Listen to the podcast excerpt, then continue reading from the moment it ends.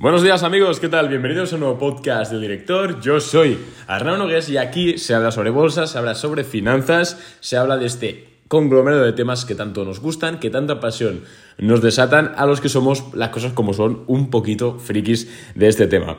¿Qué tal? ¿Cómo estáis? Bienvenidos a, otra vez al podcast. Ayer nuevo episodio, hoy sí, como es normal, estáis escuchándolo, si no difícil.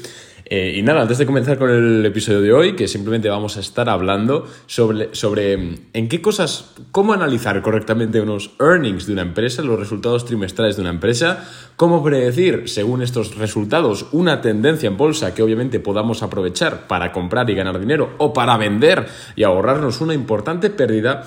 Y por último, también os voy a enseñar, eh, bueno, os voy a enseñar, quiero decir, os voy a recomendar cuatro cositas que tenéis que mirar, eh, tres, cuatro cositas donde las empresas suelen em, meter mano, para que me entendáis, para intentar falsificar o hacer que parezcan otra cosa los earnings. Ya sabéis que el mundo real es muy tramposo y pues obviamente los CEOs y los CFOs lo que quieren eh, tienen determinados intereses. Entonces, en ocasiones manipulan, entre comillas, eh, la información, los balances un poquito, dicen las cosas de una manera extraña. Eh, y bueno, pues después de escuchar este podcast, tranquilo que no te la van a colar. Recordarte también, como siempre, que puedes valorar el episodio con 5 estrellitas en Spotify, que no sé para qué sirve, pero me hace ilusión. Y por último, que me puedes ir en Instagram, arroba arnau barra porque por ahí comento por stories el día a día del mercado, eh, lo que compro, lo que vendo, cosas interesantes y joder, que es contenido totalmente gratuito y si no lo haces, pues bueno, pues te estás perdiendo eso. Me voy a ajustar un poquito más el micrófono cerca de aquí. Ahí está, voy a darle un traguito al café, que es por la mañana, y ya empezamos con el podcast, ¿vale? Está caliente, sí, está caliente. Bien, los earnings.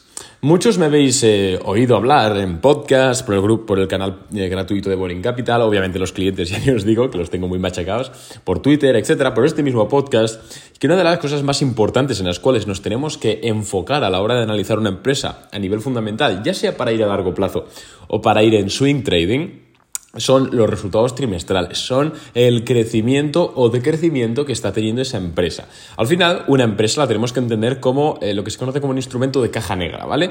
Eh, o el principio de caja negra básicamente lo que hace es que eh, lo que quiere decir es que no se sabe lo que ocurre dentro, simplemente se conoce el funcionamiento dentro de la cadena económica de ese, de ese dentro del eslabón, para que nos entendamos.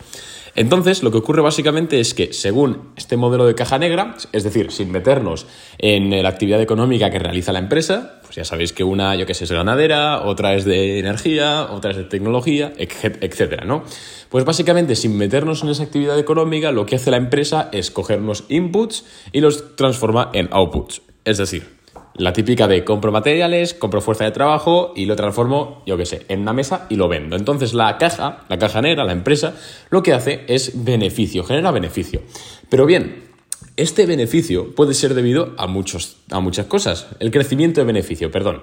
Cuando una empresa va reportando cada tres meses eh, sus, earnings, sus ingresos, eh, bueno, sus cuentas, por así decirlo, lo que ocurre es que podemos ver tendencias, patrones de comportamiento. Podemos ver si la empresa está vendiendo más, si está vendiendo menos, si está ganando más, si está ganando menos, etc.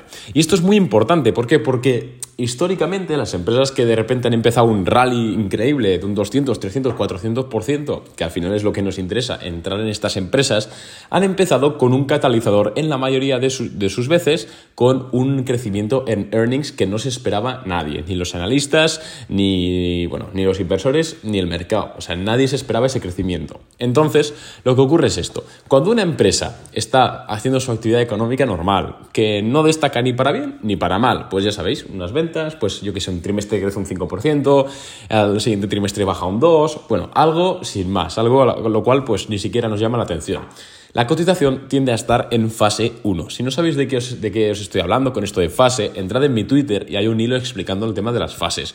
Pero básicamente, eh, fase 1 es como una fase de lateralización donde básicamente hay poco interés, poca atención. Esto es pues, el porvenir de, de la mayoría de empresas, ¿no? Pues earnings normalitos, sin más, bueno, vamos tirando. Pero ¿qué pasa? Un día, bueno, una presentación de earnings, una presentación de resultados, boom, se disparan los EPS y el revenue, y las ventas, perdón. Es decir, los, los eh, ingresos se han disparado. De repente la empresa ha empezado a crecer. Entonces, claro, muchos analistas, Wall Street, muchos inversores, etcétera, dicen, hostia, ¿y esta empresa por qué carajo ha aumentado un 60% sus ventas? Entonces la añaden en la watchlist. No invierten todavía, o la mayoría no invierten todavía. Simplemente la añaden en la watchlist. ¿Por qué? Porque un pico de crecimiento lo puede tener cualquiera.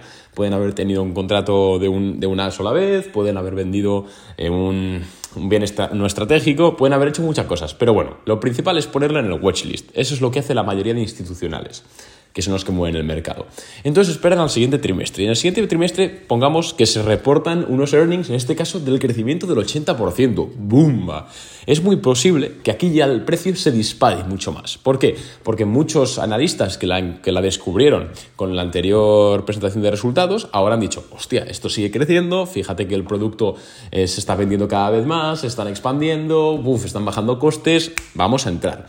Por eso, muchas ocasiones vemos gráficos eh, de empresas growth, por así decirlo, las cuales se disparan un día de earnings igual un 40%, pero es que esa cotización sigue al alza. Es decir, si hubieses entrado el día que se disparó la cotización por earnings, igual estarías ganando hoy en día todavía un 300%.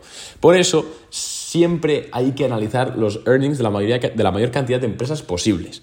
Tenéis que ver cómo está la OFI de Boring Capital, que somos unos cuantos, el día o la semana, las semanas, que normalmente son dos o tres semanas de earnings. Estamos todo el día mirando earnings, mirando, haciendo medias móviles de crecimientos de growth y EPS. Bueno, es una locura. ¿Por qué? Porque estamos tratando de analizar y entender el por qué han reportado esos earnings la mayoría de empresas con la finalidad de, de, darles a nuestros clientes las ideas de inversión de, hostia, invertimos en esta empresa porque fíjate, esta empresa de, me lo invento, de flores, lleva tres trimestres consecutivos incrementando ventas, incrementando EPS y todo pinta que va a seguir tirando. Eso es muy importante. Entonces, lo que quiero que entiendas de aquí es básicamente que los earnings, el crecimiento en earnings, el crecimiento en sí es lo que más le gusta a Wall Street. Si tú estás en una empresa que crece, vas a ganar dinero sí o sí la mayoría de, la mayoría de las veces. Otra cosa es que esté ya luego en fase de, de, crecimiento, eso es otra cosa.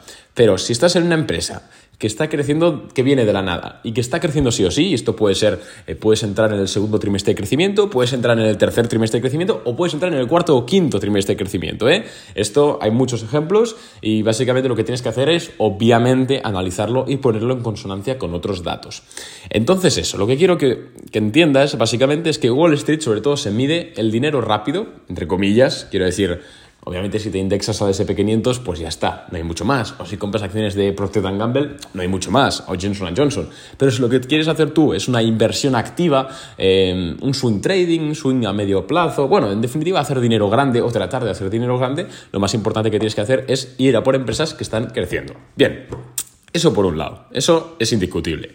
Ahora bien, red flags. Vamos a hablar de red flags. Arnau, es que he encontrado no sé qué empresa que está creciendo eh, quarter over quarter un 30% y sin embargo la cotización está a un 50% de máximos históricos. ¿Debería comprar? La respuesta es no. ¿Por qué?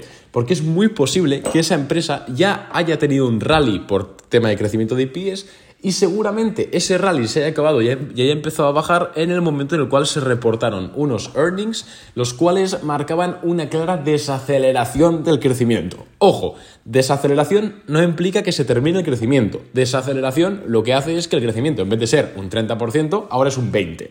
Sigue creciendo, pero a menos tasa. Entonces, siempre que me preguntáis muchos por Instagram, incluso clientes me dicen, ah, no, ¿qué opinas de esta acción? No sé qué. Eh, mira que earnings está creciendo 20% quarter to quarter y sin embargo está a un 50% de máximos históricos.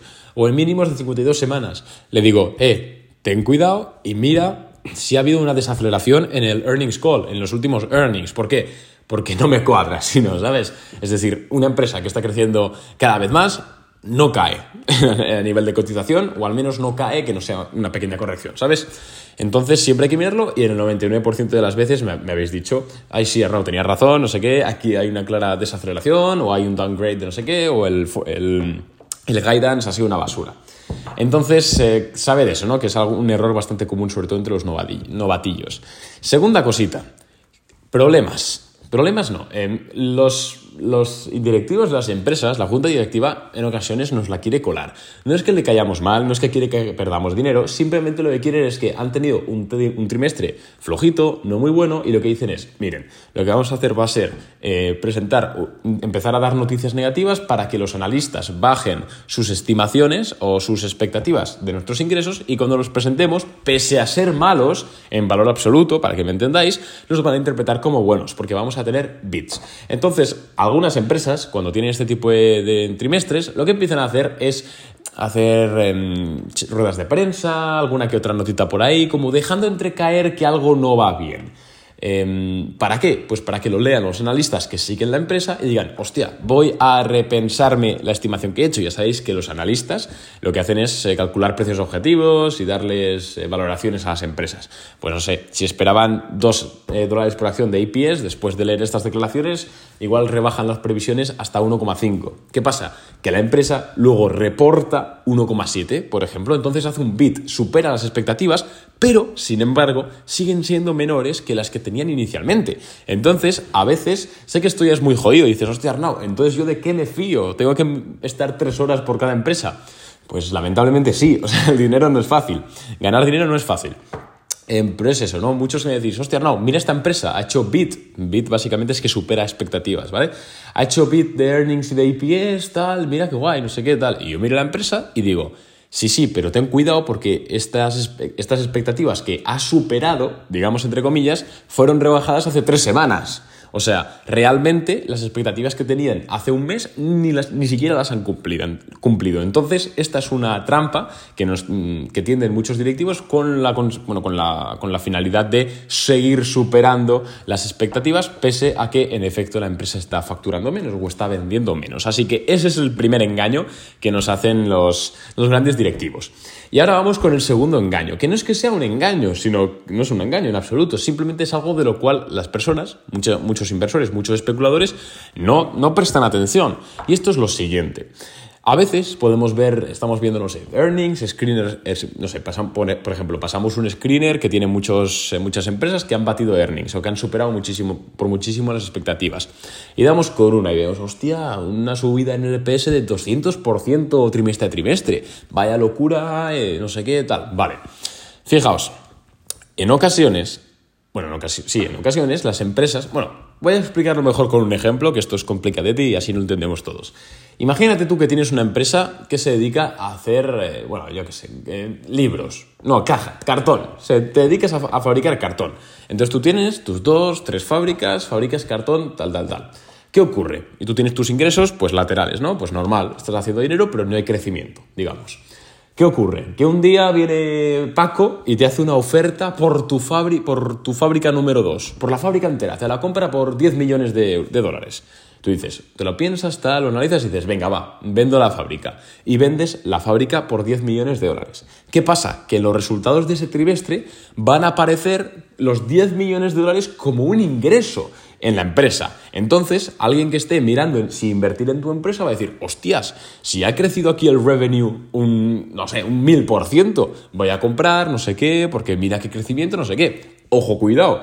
El crecimiento es crecimiento, sí, pero hay que ver de dónde viene. En este caso, el crecimiento no está, no es del modelo de negocio, no estás vendiendo más cartón. Lo que simplemente has vendido una de las fábricas. Y esto se traduce en que el siguiente trimestre pues igual que aquí has aumentado un 1000% tu, tus ingresos, en el trimestre siguiente vas a bajar un 800%. ¿Por qué? Porque no vas a vender otra fábrica, no es sostenible. Entonces, muy importante siempre, una vez tengamos ya una empresa que, está, que tenemos crecimientos, que nos gusta, no sé qué, mirar de dónde vienen esos crecimientos. Esos crecimientos vienen, en efecto, de vender más producto, de aumentar sus sales, sus ventas, vienen de bajar márgenes, vienen de entrar en nuevos mercados o vienen de gastos, eh, de, perdón, de ingresos extraordinarios, véase ventas de patentes, ventas de, de mobiliario, ventas de lo que sea.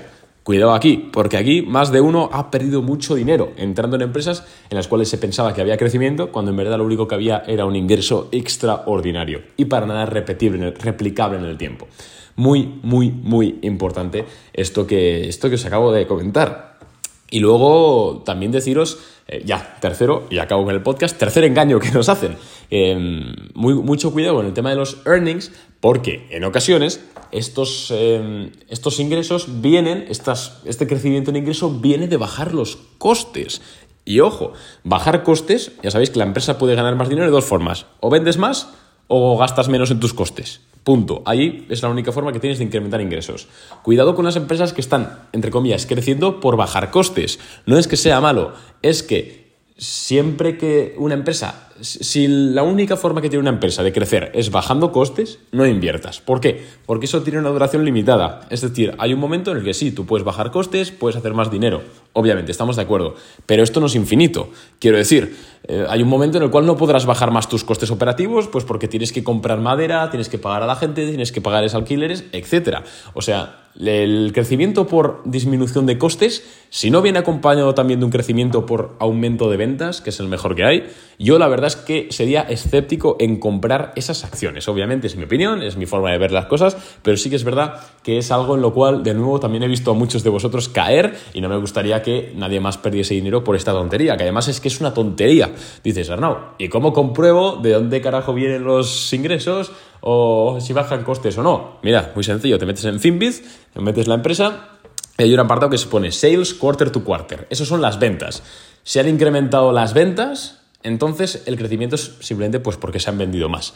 Si vemos que incrementan los IPS, por ejemplo, pero no incrementan las ventas durante varios trimestres, ojo, porque ahí puede haber algo que huela mal. ¿Por qué? Porque están ganando más dinero, pero sin vender más. Entonces, ojo, que puede haber aquí alguna de las cositas que hemos, que hemos estado hablando. Eh, nada más por mi parte, perdón por el podcast, bueno, perdón, o sea, quiere decir, perdón por la chapa. Creo que me he tratado de explicar lo mejor posible, espero que lo hayáis entendido. Obviamente, como siempre, cualquier cosita que no entendáis, Arnau, tío, esto no me ha quedado claro, o aquí te has hecho un lío, me podéis comentar por Instagram, por Telegram, por donde os salga del de ahí.